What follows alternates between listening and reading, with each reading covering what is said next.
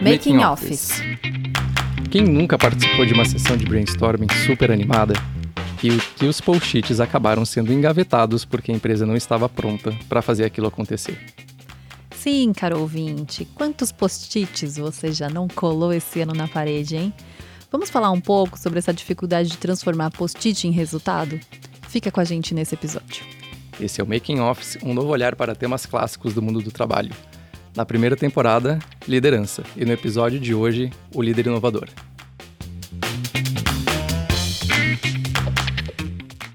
O meu nome é Eugênio Matede. E o meu nome é Renata Vitalino. E para conversar com a gente, a gente está aqui com o Leonardo Zorzelli, que é especialista em programas de liderança, e a Silmara Verjúlio, que é líder de um laboratório de inovação. Vamos lá?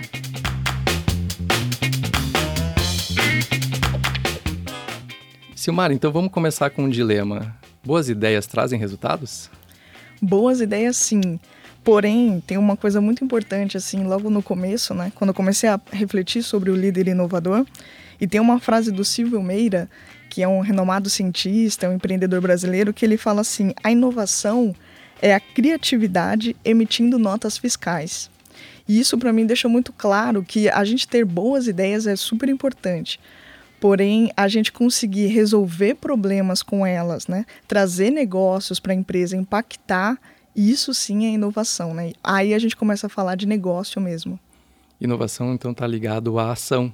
É a coisa que sai do papel, sai desse campo mais etéreo e se transforma em algo material, seja um produto, um serviço, uma nova oferta. Sim, acredito que pode gerar. São dois verbos aí que a gente trabalha, né? Um é implementação, eu acho que a gente tem que ter muita força na acabativa. Quando vocês trazem essa questão dos post-its, assim, é desesperador, porque a gente amplia, amplia, amplia o problema e não resolve, né? Não vai para a implantação e o gerar valor, né? Agregar, fazer a diferença e trazer um, um novo olhar, um novo jeito é, que você consiga então inovar. E aí, de alguma, de alguma instância, seja uma inovação mais simples, seja uma inovação disruptiva, né? De qualquer forma, você traz um novo jeito de fazer. É muito post-it, né? e Léo, você trabalha num setor que tem margens super é, justas, né? Sim. E uma necessidade de inovação constante. Como você trabalha com inovação?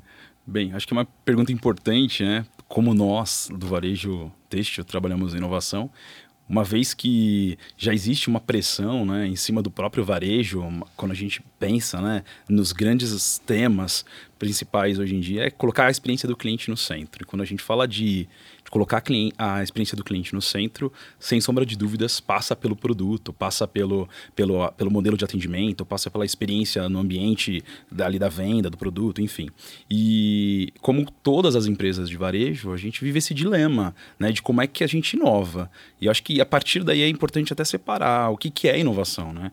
A inovação é esse produto de fato final, mas nós levamos inovação para dentro de casa hoje como uma competência. Então, de fato, inovação é uma competência diferente da invenção, da inventividade, que é uma competência diferente do, do empreendedorismo, que é muito usado hoje em dia, né?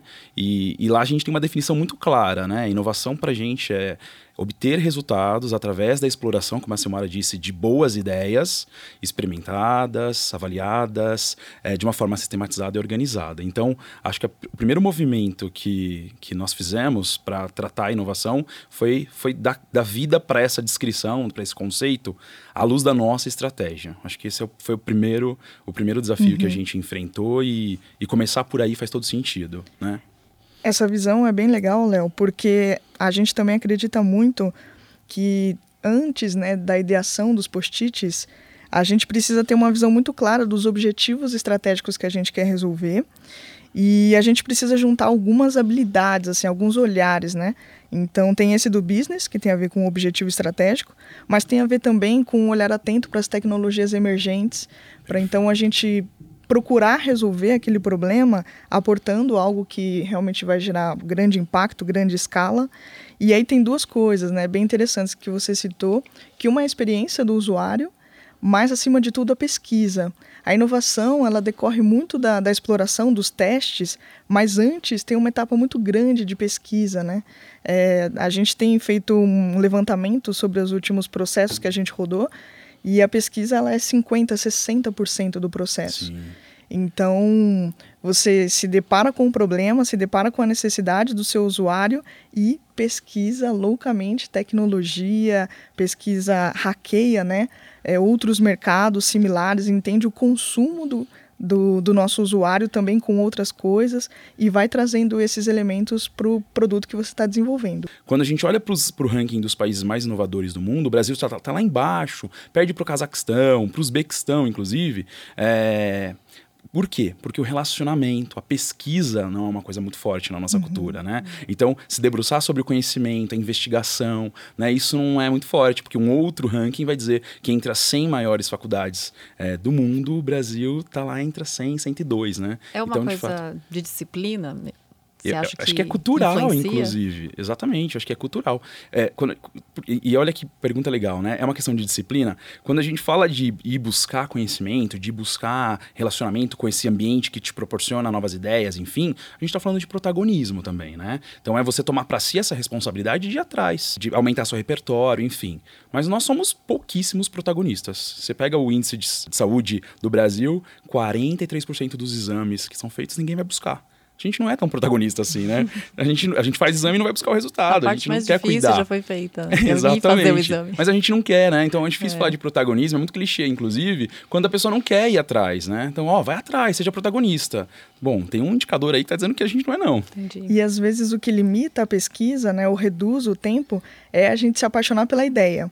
Quando Sim. aquilo começa a tomar uma forma, a gente vê um sinal verde ali, a gente acredita que vamos fazer, temos um produto, podemos ir para o mercado, arrasamos, é finalizamos. É é. E aí, nesse momento, é que a pesquisa né, mais aprofundada, um processo um pouco mais calmo, mais observatório, exploratório, é que falta. Né? Uhum. Pode é. ser cultural, mas às vezes é o processo mesmo não permite. Pelo tempo ou porque a gente ficou enviesado em algum momento e aí pegou a reta ali e esqueceu de olhar algumas coisas. Sim, você está falando que às vezes a pesquisa pode desprovar aquele ponto e desprovar a ideia que a gente estava tão apaixonado para implementar. É meio isso? Sim, Sim, É, bem, é bem interessante, né? No, no laboratório de inovação do Google tem um TED maravilhoso que eles falam sobre isso, né? Que às vezes eles, eles costumam premiar as pessoas que também invalidam as ideias. Então, conforme você vai construindo um projeto e, e todo mundo fica apaixonado por ele, tem pessoas, ou você mesmo, que tem que ter um olhar crítico para tentar derrubar a ideia, para ver se ela realmente está pronta, né? Está sustentável. Então, é super interessante, né? A gente costuma ouvir isso. Às vezes é mais interessante você invalidar uma ideia do que validar. Porque para você não cair nesse risco de de não testar, né, não estressar aquilo que você está discutindo. Tem um ponto importante também que às vezes é, falta apoio da gestão, né, da alta gestão, da, da direção da empresa. É, a gente às vezes quer inovar, quer pensar no futuro da empresa, mas não quer investir. Ter essa parte aí de testes, né, de experimentação, enfim. Porque é um tempo que se leva Sim. de estudo, de análise, que não está trazendo ali nenhum, nenhum lucro nenhum aparente rápido. De né? prazo, né? É, como é que é esse, justificar esse tempo para o mundo dos negócios? É complicado, porque nessa transformação digital a gente vê que a única certeza é de que não existe uma receita. Então a gente, por mais que beba de diversas fontes e se informe, é, na hora de aplicar, tem a cultura do local, tem a cultura dos nossos clientes, é, tem o core da empresa. Então, tudo isso implica em ajustes e você tem uma boa prática ali de mercado, mas na hora de aplicar é um pouco mais moroso no sentido de ajustar, né? De apertar o parafuso certo, a intensidade correta.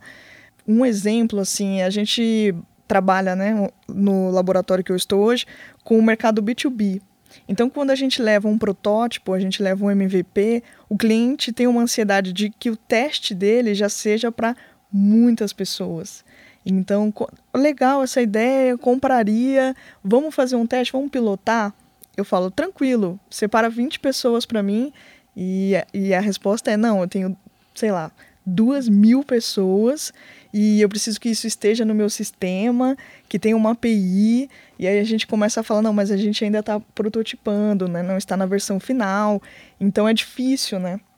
A gente tem que ter um apoio muito grande e saber lidar com o nosso cliente. Então, para você ter um MVP é, que consiga realmente rodar para tanta gente assim, num, período ainda experimental, é um pouco mais demorado, né? Diferente de você, às vezes, improvisar um protótipo de baixa fidelidade, que no B2C poderia funcionar, e no B2B não é bem assim. Qual que é a diferença, da, na visão de vocês, desse processo de testes com um usuário final e com uma empresa? Tem diferença? Como que isso funciona? Esse versionamento? Fazer o, o, esse piloto, esse MVP, né? Falando diretamente com o cliente final, e nós estamos em épocas disso, uma vez que nunca se falou tanto de NPS, né? É, esse é o maior desafio. É, eu trabalho numa empresa que faz isso acontecer, né? então abandonou há um certo tempo essas pesquisas de, de cliente oculto que ensaiam o, o procedimento para pilotar pequenos ajustes, né? que eu não posso chamar de inovação, mas pequenos ajustes de melhoria de processo, né? e que o, o Ray Christensen vai chamar de inovação incremental, por exemplo, é, e, e, o cliente ele percebe em tempo real e ele responde, uma vez que o NPS é um indicador em tempo real, ele responde em tempo real se aquilo de fato torna a experiência mais agradável, torna a experiência um pouco mais fria. Então, isso é muito importante e, e, a gente consegue sentir ali no pulso, né? Tá batendo mais forte ou tá batendo mais fraco. Quando a gente fala dentro de casa, né? E aí a gente está falando de uma melhoria um pouco mais, uma inovação um pouco mais estruturada de processo, ou de, de um produto inteiro, ou de uma cadeia de produto inteiro, ou até de um formato novo de negócio, a coisa não caminha tão, tão simples, não caminha na mesma velocidade. Aí entra o papel da liderança. Tô lembrando daquele livro do Clay Christensen, né, O Dilema de Inovação, que ele fala que às vezes ouvir o cliente é o caminho certo para o fracasso. Então, Léo, eu fiquei pensando se é. essa talvez tenha sido a razão pela qual a empresa onde você trabalha deixou de fazer grupos focais e pesquisas. O Clay fala que às vezes as empresas ficam tão presas aos clientes atuais que elas esquecem de novos concorrentes, novos mercados elas ficam tão exclusivamente focadas naquilo que o cliente deseja hoje que elas param de olhar para frente. Então elas consideram muito resolver aquele problema de uma forma muito imediata e não pensam em inovação como esse, essa exploração de possibilidades futuras. É isso que aconteceu lá? É isso. É, a gente não abandonou 100% ainda. a gente toca alguma coisa ainda nesse formato de investigar, né? Mas olha que bacana, né? Eu acho que esse é o grande dilema da inovação mesmo. O Christensen, ele tem um, um vídeo bem bacana que ele ilustra isso numa palestra que ele faz em Harvard, de, de uma grande rede de fast food, que queria aumentar a venda de milkshakes. Vocês já devem ter assistido esse vídeo, mas ele é muito bacana porque, de fato, ele fala desse dilema de se eu ouvir o cliente, o cliente sempre tem razão, mas não sabe o que quer. Né? Então, eu, eu, eu, preciso explorar um pouco mais isso, e aí entra outra competência né, que eu trouxe aqui na minha fala, que é essa, essa capacidade de avaliar problemas, de identificar problemas, de se debruçar em cima de problemas. Então, quando a gente olha para o que é estratégico, né, que é aquilo de longo prazo, que não existe tanto longo prazo assim mais, mas que eu começo a olhar para essas necessidades de entregar valor para o cliente, eu acho o, o, que o, o que o acionista, né, o que o alto executivo está dizendo. Quando eu olho para o cliente que está ali dizendo que precisa de, um, de uma de um produto X, de um produto Y, essas coisas elas divergem, né? Então, ter um líder que capitaneia, né, que faz aí a liderança, que lidera um, um time que sabe fazer análise de problemas, que sabe se debruçar sobre as coisas e fazer, tirar reflexões e pensar a respeito e, e, e trazer isso para dentro de casa num, num, processo de investigação, é muito importante. Porque senão você também abandona as práticas de ouvir o cliente, de fazer esse, esse bench né, com o seu consumidor final, e aí você também tem um outro problema, você cria um problema dentro de casa que é talvez eu não consiga atender mais ele, né? Eu, eu vou produzir para quem, né? Então tem que tomar esse cuidado. Então a linha é tênue, pode ser, é como Skyline, pode ser super divertido, mas pode ser um desastre. Então tem que tomar um pouco de cuidado, porque se você não abastecer o time interno com competências de investigação e de, e de uma é, ideação através de problemas, você não vai ter nada. Aí você não tem nenhum insumo do cliente, você não tem nenhum insumo do time que está ali na linha de frente. Dentro disso que o Léo trouxe, é interessante porque tem um uma teoria né, do, da McKinsey, uma ferramenta que são os três horizontes. E é, é realmente conflitante, assim, você atacar o futuro, que às vezes o seu usuário ainda não consegue enxergar, mas você sim, porque você pesquisou isso, né? Essas mega trends. Então você sabe o que está por vir, né? Você principalmente nessa questão do líder, né? Olhando mais adiante. E você sabe o que está por vir. Então você precisa conciliar isso. O seu H1 que é a sua vaca leiteira ali, uhum. digamos assim. Então é esse produto que o cliente usa, gosta e você precisa manter ele funcionando com algumas melhorias, iterações mas você também começa a projetar o seu horizonte 2 para o 3, uhum. que é esse futuro de daqui a pouco, como você disse que não dá para planejar muito, e que daqui a pouco o cliente vai perceber que faz mais sentido para ele. Daqui a pouco ele vai migrar. Se você apresenta para ele hoje um horizonte 3, você gera um, um choque cultural. Então ele não está preparado, ele acha que não vai precisar, que é uma engenhoca, que é tecnologia por tecnologia mas aos poucos, né, de uma forma adjacente, ele começa a migrar e, e aí você, enquanto empresa, né, de, enquanto estratégia, você já está pronto para esse phase out também, para desligar esse seu produto atual, né, e migrar os seus clientes, a sua base de, de ofertas para um horizonte futuro. Mas você começa a construir ele paralelo com a sua realidade atual.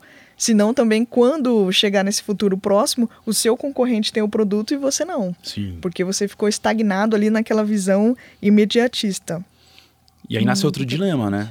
Ficar olhando direto, diretamente para o concorrente é tão ruim quanto não olhar para lugar nenhum também, porque senão você está sempre o segundo melhor colocado, né? Uhum. Tem uma emissora que se vende assim, inclusive, né? A segunda melhor emissora.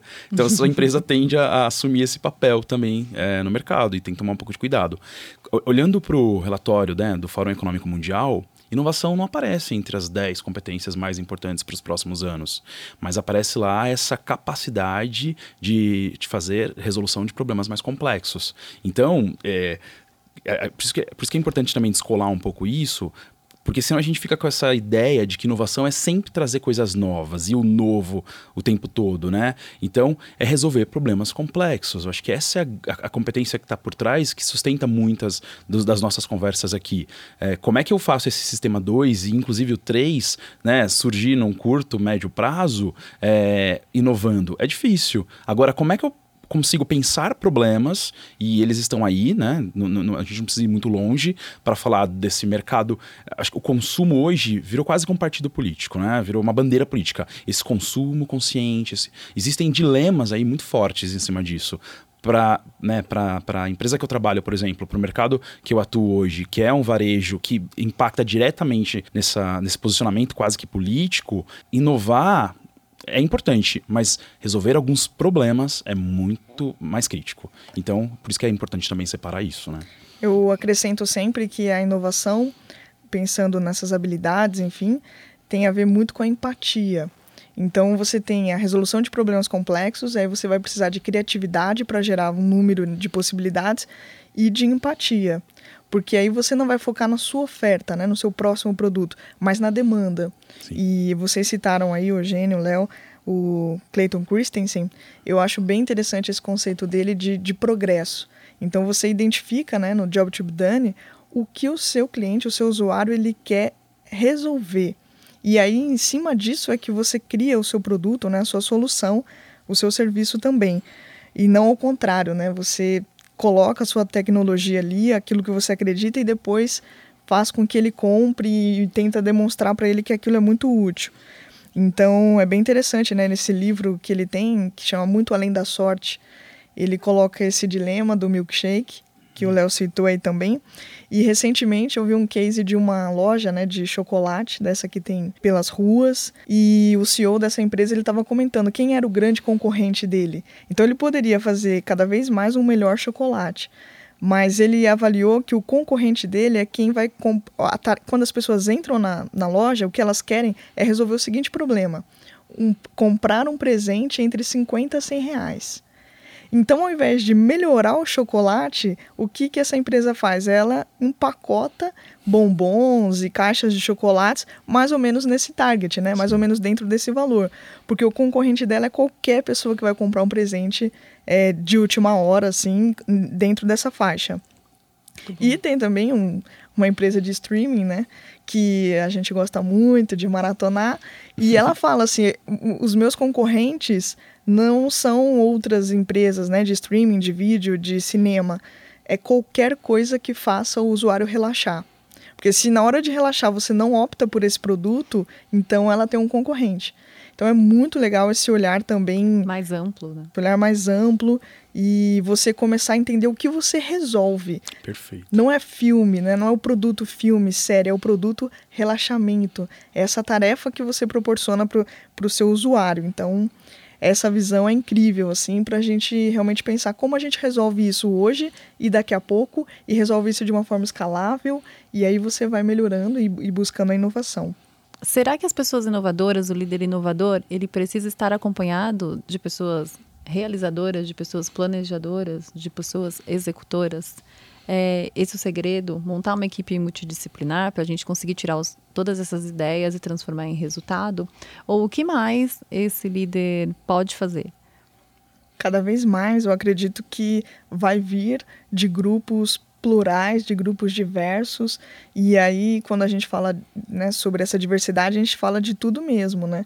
De, de idade, de gênero, de cultura, é, de, de história, né, de repertório de vida. Tudo isso agrega muito, né? Quando a gente fala de inovação, a gente precisa ter representatividade multicultural para que você realmente entregue um produto que que faça sentido, né? Eu estou pensando muito num dilema do engenheiro e do arquiteto, né? Eu fiz engenharia civil, então é muito comum esse atrito entre o arquiteto que super planeja e pensa em coisas muito diferentes e o engenheiro que depois joga isso num cálculo estrutural e fala não é viável. E daí é uma briga eterna entre, ok, um idealiza e o outro executa, mas será que não deveria ter os dois executando juntos ou os dois pensando nas ideias juntos? Ou será que essa capacidade de inovação não devia permear as duas profissões? Existe um, uma cerca invisível é, em volta de cada colaborador em cada uma das empresas em qualquer lugar do mundo, que se chama cargo. Né? Então, esse cargo ele tem uma descrição, ele tem um, um papel, ele escopo. tem um, um escopo é, quadrado, definido, né? Não estou dizendo quadrado no sentido pejorativo ruim, mas muito certinho, né? dentro do, da medida. E, e, infelizmente, quando a gente olha para essa estrutura, né, estruturas que ainda se compõem através de cargos, né, de nomenclaturas de cargo, é, a, a, coisa tende a ficar parada mesmo, né? Porque, porque eu, eu, eu, assumo um compromisso de fazer o que o meu cargo me pede. E, e esse, isso acaba quase que mexendo com o mindset dos colaboradores, porque não adianta. Né? Você pode até falar: olha, aqui você tem espaço, aqui você. Aqui a gente tem uma cultura muito boa o cargo ainda é um impeditivo para que um colaborador levante da cadeira dele, vá até o CEO e diga: Olha, CEO, tem um problema lá na linha de frente que eu acho que dessa forma você consegue. Nunca vai acontecer isso. E não importa quão seja magnífica a sua cultura, é porque tem esse cargo que te impede. Então, acho que o primeiro.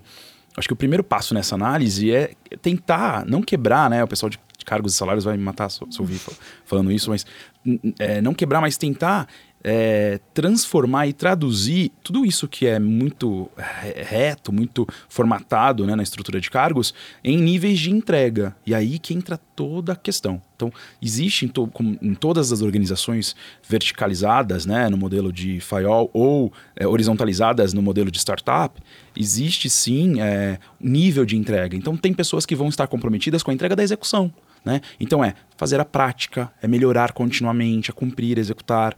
Num step mais acima, né, e a gente vai ter uma série de teorias que defendem isso, tem alguém que não tem que estar só preocupado com a execução, tem alguém que tem que estar preocupado com a entrega final. Tem uma composição de execuções. Num outro step, tem alguém que, tá, tem, tá, tem que estar preocupado com a inovação, injetar um novo conhecimento, trazer, fazer bench. Então, quando a gente começa a olhar para essa estrutura, partindo do princípio que a gente de fato tem mais pessoas executando do que injetando novos conhecimentos e inovação, porque isso leva tempo, despende recurso financeiro, enfim, a gente entende que a proporção de pessoas que idealizam e que capitaneam ações de inovação é de fato menor, né? Você pode ouvir todo mundo, mas estruturar uma área onde todo mundo tem um papel de inovar é um problema porque no final do dia você tem também ter pessoas executando. Até, até mesmo olhando para as metodologias ágeis, né, para essa cultura ágil que as empresas que estão tomando conta das empresas, quando a gente olha para esses formatos de squad, de tribes, de, de guilds, enfim, é, você acaba vendo um personagem de, de lead, né? De squad lead, de tech lead, enfim, e, um, um, main, um team member muito grande, né? Um membro de times que precisam executar e cumprir com as tarefas que são grandes. E aí entra a questão dos post-it que você trouxe. Renata, no final do dia, por que, que a gente ainda fica insatisfeito com a quantidade de post-it na tela, né, ou no quadro, é, e, e, nada é feito com aquilo? Porque eu tenho uma cultura onde todo mundo é cobrado pelo cargo de idealizar a mudança, de idealizar a inovação, e não mais comprometido com o nível da entrega. Então, essas metodologias ágeis, né, essas novas metodologias, nem são tão novas assim, mas que, que as empresas estão virando agora, essa, essa chave, elas também precisam é, propor mais execução, né, mais entrega entrega, mais capacidade de entrega no nível é, abaixo. E esse movimento nós fizemos na empresa, né? Nós partimos do princípio de que faltava isso, faltava execução, tinha muito. Você passa pelos corredores e você vai ver uma série de, de, de áreas. Nós somos, num prédio, 1.600 colaboradores. E você vai passando, você vai vendo uma série de painéis Kanbans lindos, todos preenchidos, mas desatualizados, com post-its de várias cores, com linhas de lã costurando as ideias, enfim, de várias cores, mas um pouco paradas. Por quê? Porque, de fato, a execução não está dentro do escopo. Né? Eu estou no escopo só da idealização. Eu sou um DevOps, eu sou um, um squad lead, eu sou um tech, então vem me consultar. Mas a execução nem tanto. É. Acho que a Silmara pode até contribuir com isso, mas esse é o nosso um desafio lá dentro, executar. Um, um problema que eu vejo referente a essa questão de cargo é que a transformação digital ela realmente atropelou muita coisa e eu costumo usar a metáfora de aquele jogo da vida, o War, que estava cada um com seus pininhos ali posicionados, e a transformação digital foi a criança que passou correndo, pisou no tabuleiro. Derrubou tudo. Exatamente. E aí, quando a gente foi remontar o jogo aqui, ninguém sabe mais onde estava na pecinha, né? Uhum. Tava na casinha 5 ou na 20. Bom. Por que aconteceu isso? E aí, talvez, é, Rê, Léo, Eugênio, essa falta de execução ou esse a gente ficar preso ao nosso cargo e não a resolver o problema do nosso usuário, do nosso cliente, é uma questão de que embaralhou-se as funções. Então, um exemplo mais claro né, que a gente tem que é esse de experiência do usuário. Antes a gente tinha, por exemplo, um designer gráfico que ele olhava muito mais ali o conceito de layout da tela, enfim, trabalhava essa mídia.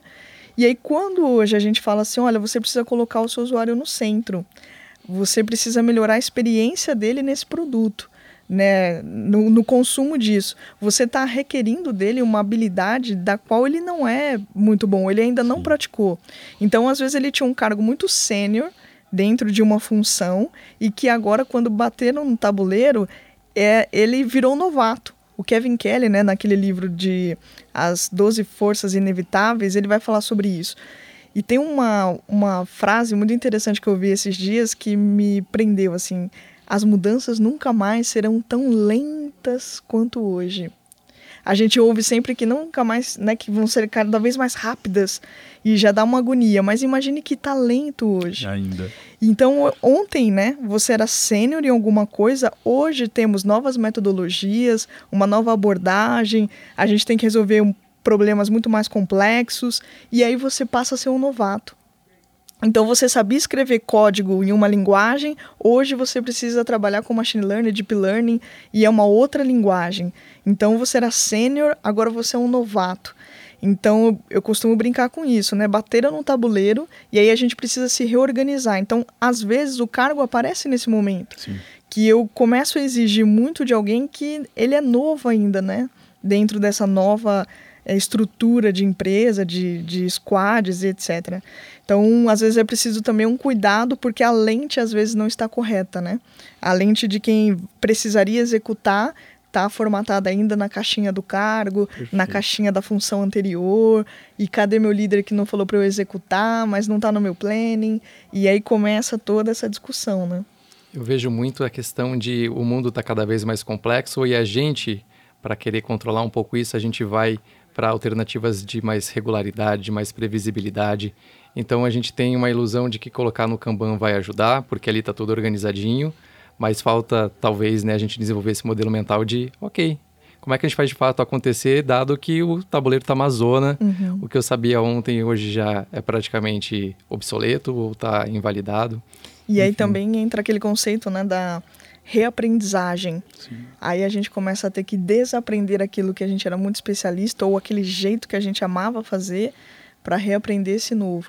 E aí começam os bloqueios, começam as barreiras, começam, mas não vem inovar não. não vem mudar meu dia a dia não. Não vem propor essa coisa não. Eu sempre fiz assim e deu certo. Exato. E aí começa o conflito então do líder inovador ou das áreas inovadoras, dos mindsets inovadores com aqueles que estão ali performando no hoje muito bem. E aí a gente começa uma série de barreiras aí da inovação. Tem uma frase muito boa que eu ouvi uma vez, que é assim, o cara chega, chefe, chefe, eu tive uma ideia. Ele, calma, respira, que daqui a pouco ela passa. então tem um desejo talvez da gente inovar sempre, né? Mas uma disponibilidade para de fato mudar que é mais baixa do que a gente desejava. É, de fazer as mudanças necessárias nas suas próprias habilidades que, que, é, que isso vai exigir. Bom, uma ideia também que eu gostaria de trazer aqui para essa nossa conversa é a questão do MVP, que é esse produto mínimo viável. Então, às vezes, essa quantidade de post-its ou de ideação é porque a gente não soube ter o poder de síntese, que é super importante também, né, para uma dessas nossas qualidades aí enquanto inovação. E aí a gente não traduziu isso em um produto e não colocou ele para ser testado. Então a gente demora muito para lançar, a gente fica fazendo um penduricalho de mais ideias e mais rebuscagens e aí não sai e aí o projeto morre. Então acho que esse conceito também de testar rápido, né, que a gente sempre fala na inovação, é super importante, porque ele vai ganhando forma, vai ganhando mais funcionalidades, mas ele já está no mercado, ele já está acessível, você já está tirando valor, proveito, monetizando até mesmo essa sua ideia. Você já falou de uma coisa super legal, né, Sil? A gente apresentou todo esse contexto de barreiras, de dificuldades para a gente fazer o processo de inovação acontecer. E uma primeira dica é assim: fez, já coloca no mundo, já deixa as pessoas testarem e brincarem com aquilo para ver se aquilo de fato faz sentido e gera ressonância e gera uma possibilidade de eventualmente refinar aquilo que foi proposto ou de já lançar para o mercado, né? E o que mais, Léo, que a gente pode fazer na linha já do como, né?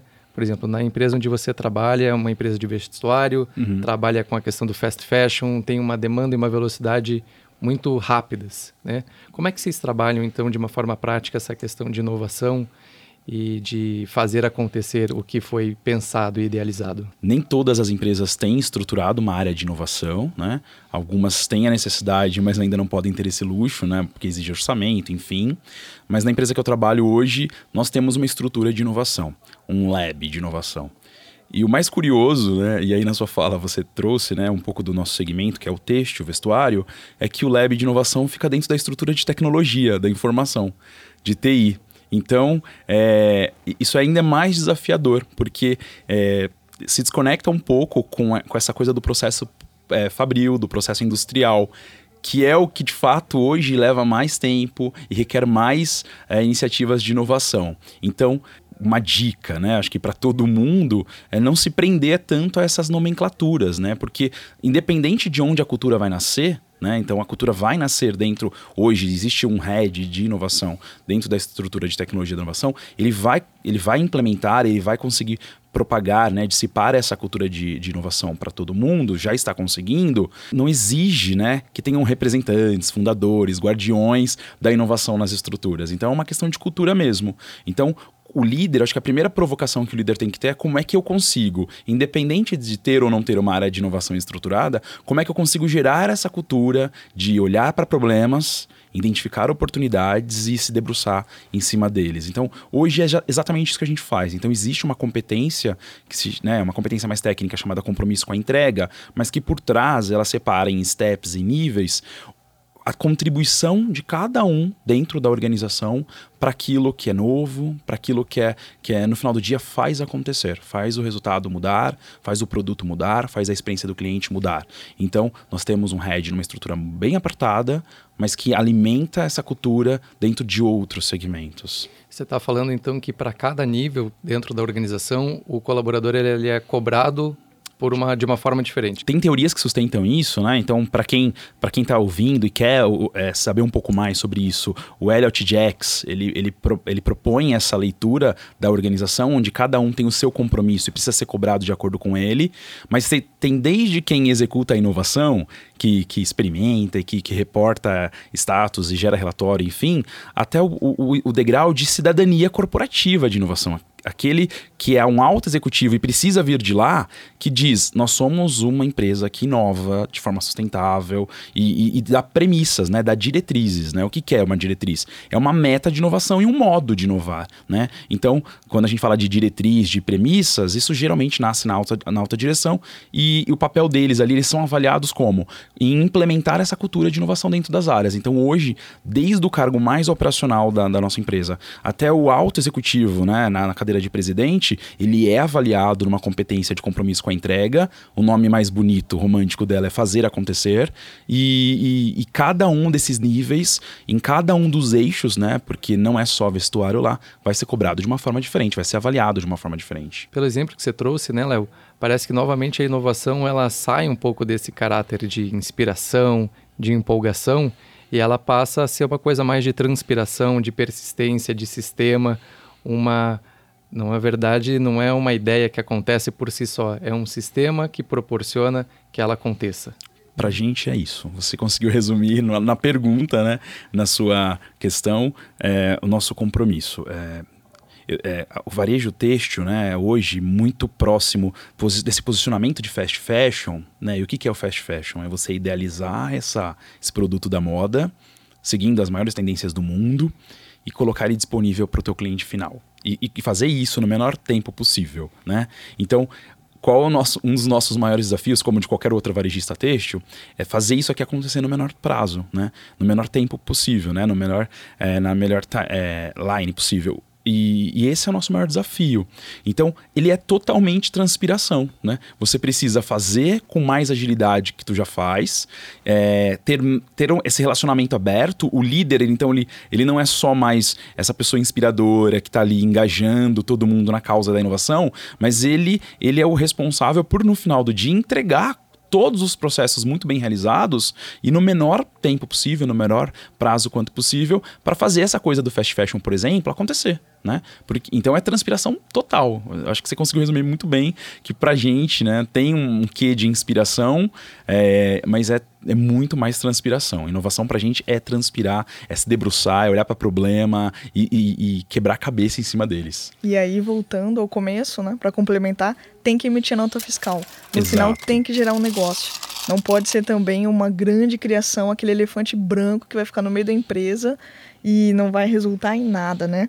É, eu concordo com o Léo também, a gente busca sempre fazer um processo muito é, curto né, de inovação, então é muita transpiração nesse sentido. Ah, nesse como, Eugênio, a gente busca sempre o um mindset, que era um pouco do que a gente já estava falando, né?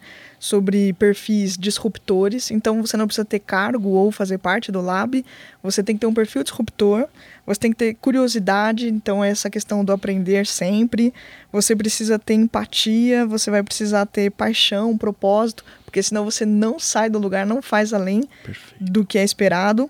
E aí a gente começa com algumas competências técnicas também. Então você tem que ser orientado a dados, você precisa hackear outros sistemas, como a gente comentou. E aí a gente fala muito da acabativa lá. Então a gente tem é, qual é o seu repertório, qual é o seu poder de síntese, e tem uma outra função bem interessante, assim, o quanto você consegue estimar e entregar. Porque às vezes a pessoa também só consegue idear ela só é o criativo, ela participa, participa, e aí quando a gente vai tirar os post-its lá no, na clusterização, né, e fala, fazer os to-dos, quem vai fazer o quê, a pessoa não se prontifica, porque ela gosta é de fazer parte da ideação. Sim. Então, você conseguir estimar e aí no estimar você vem toda uma visão de negócio, né? De esforço, de custo, de viabilidade, se aquilo realmente vai fazer sentido e da entrega, uhum. porque você tem que ir até o final, então é super importante. Lá a gente utiliza muito assim essa lente do design para a gente explorar o problema ou a necessidade do usuário.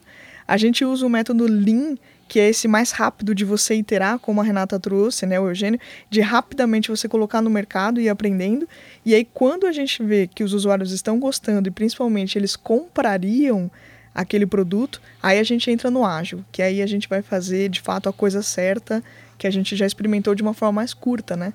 A gente até usa um termo que é nano discovery, é uma, uma descoberta muito uhum. curta, assim, né? Um, num prazo mais achatado para que a gente consiga entregar para outras áreas é, fazerem essa entrega ou estressarem mais esse problema aí sobre uma ótica de mercado, de quanto isso vai custar, como estão posicionados nossos concorrentes.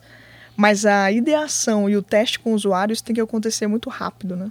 Na empresa que eu trabalho, não é todo mundo que é técnico, né? Então, tem o desafio de fazer tudo isso acontecer sem essas todas essas competências técnicas, né? Então, é, como a, a inovação ou a resolução de problemas um pouco mais complexos, ela acontece dentro de todas as unidades de negócio, em todos os nossa cadeia, enfim, quando a gente olha para um dos países mais inovadores do mundo, Tá Israel. Israel se destaca né, em, décimo lugar num dos países mais inovadores do mundo. E por que, que eu escolhi ele para falar disso, né, do que não é tão técnico, apesar de eles serem muito, muito técnicos? É porque antes dessa parte técnica que eles possuem, eles, eles têm muita colaboração. Né? Então, Israel é o berço dos kibbutz, né? que são comunidades que sobrevivem é, desafiando problemas todos os dias. Né? Então, a gente está falando de um país que tem o o tamanho, né, o território do Sergipe, mais ou menos, e que é basicamente deserto, mas que conseguiu vencer muitos desafios, levou para casa 60 Nobels, enfim, mas por conta da colaboração, por conta da investigação, né? Então, é, não são só as competências, eu acho que a contribuição da semana é muito boa, mas não são só as competências técnicas que sustentam esse processo todo e toda essa competência. Então, o líder, ele tem que ter essa preocupação de que mais do que uma cultura de inovação, como é que ele consegue construir uma cultura colaborativa? E aí tem um problemão, porque se você procurar a definição de colaboração no dicionário, você vai ver uma definição muito simples, que é oferecer, estar disposto e tal.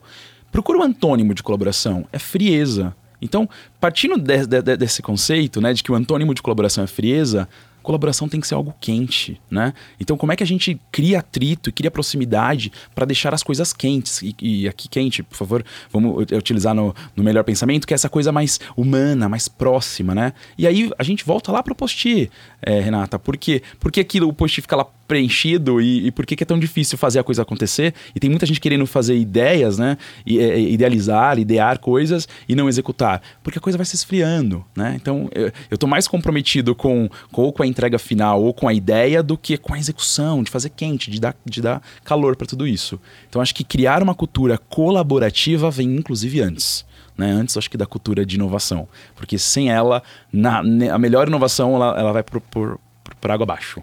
Isso é super importante, porque a colaboração, a gente falou também sobre a alta liderança, né? apoiar a inovação, essas iniciativas, e às vezes a falta de colaboração vem porque as metas não estão atreladas, digamos assim. Então, ah, se essa é a sua meta, eu até colaborei com você minimamente aqui, passei as informações, é, participei até certo ponto, mas agora é uma entrega sua.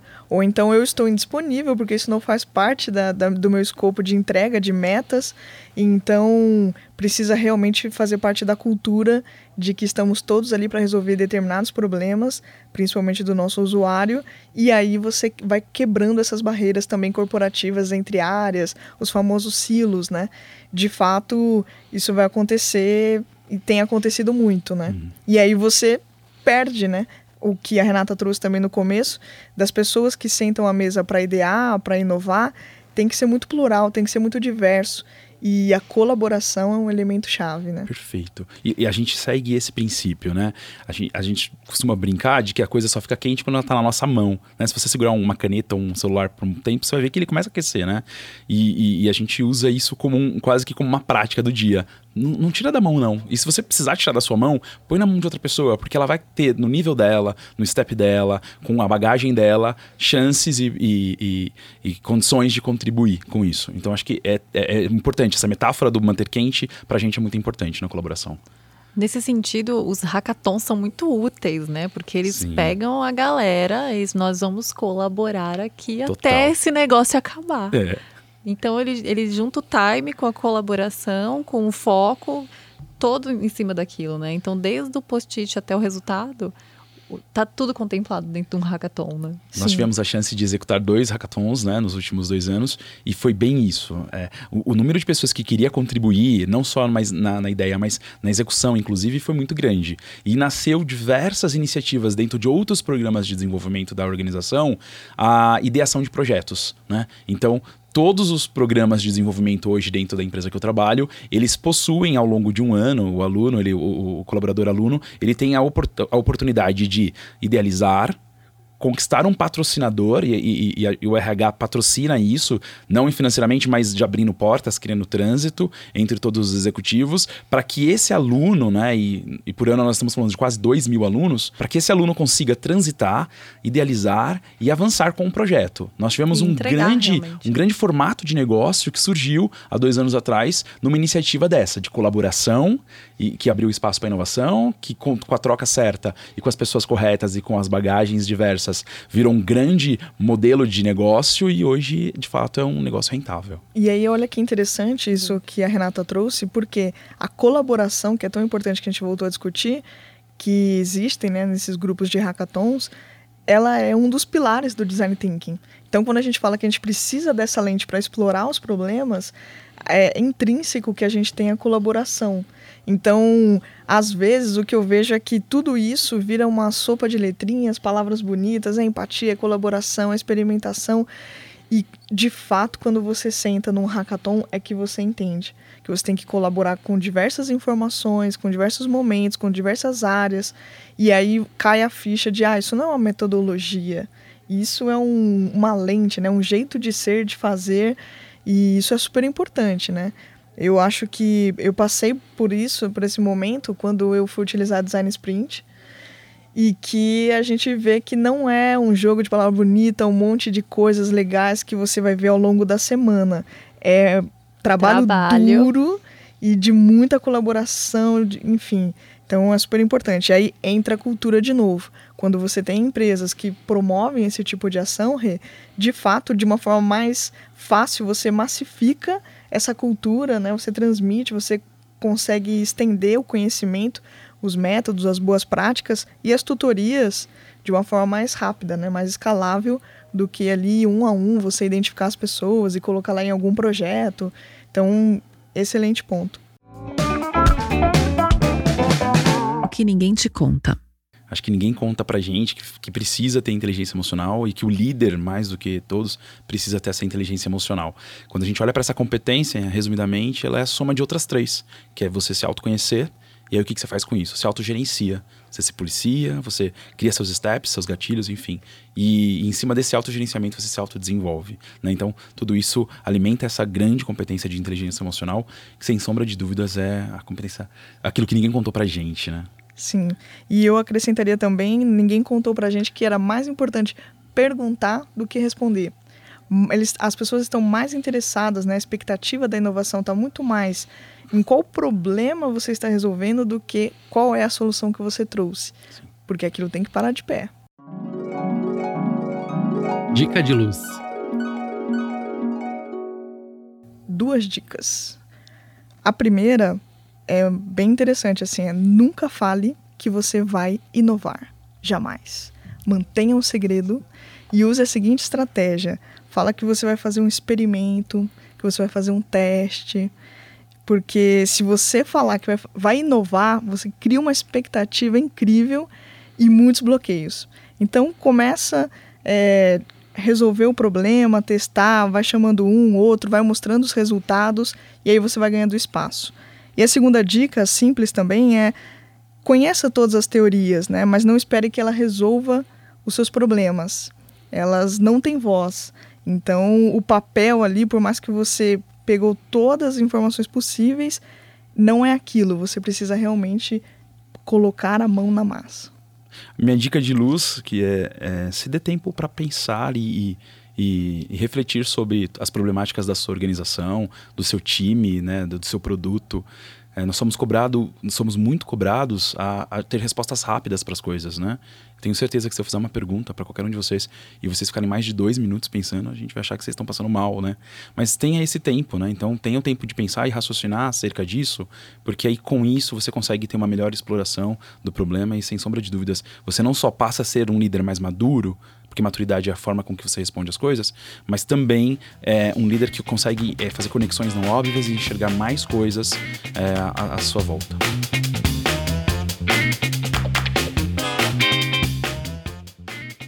E você, caro ouvinte, pode conferir todos os links e referências aqui na descrição desse episódio. E não deixe de acompanhar os próximos programas. Se você tiver alguma sugestão ou comentário, manda um e-mail para a gente, makingoffice.ferolab.com.br. Muito obrigada. E tchau. Esse podcast foi produzido por Aferolab.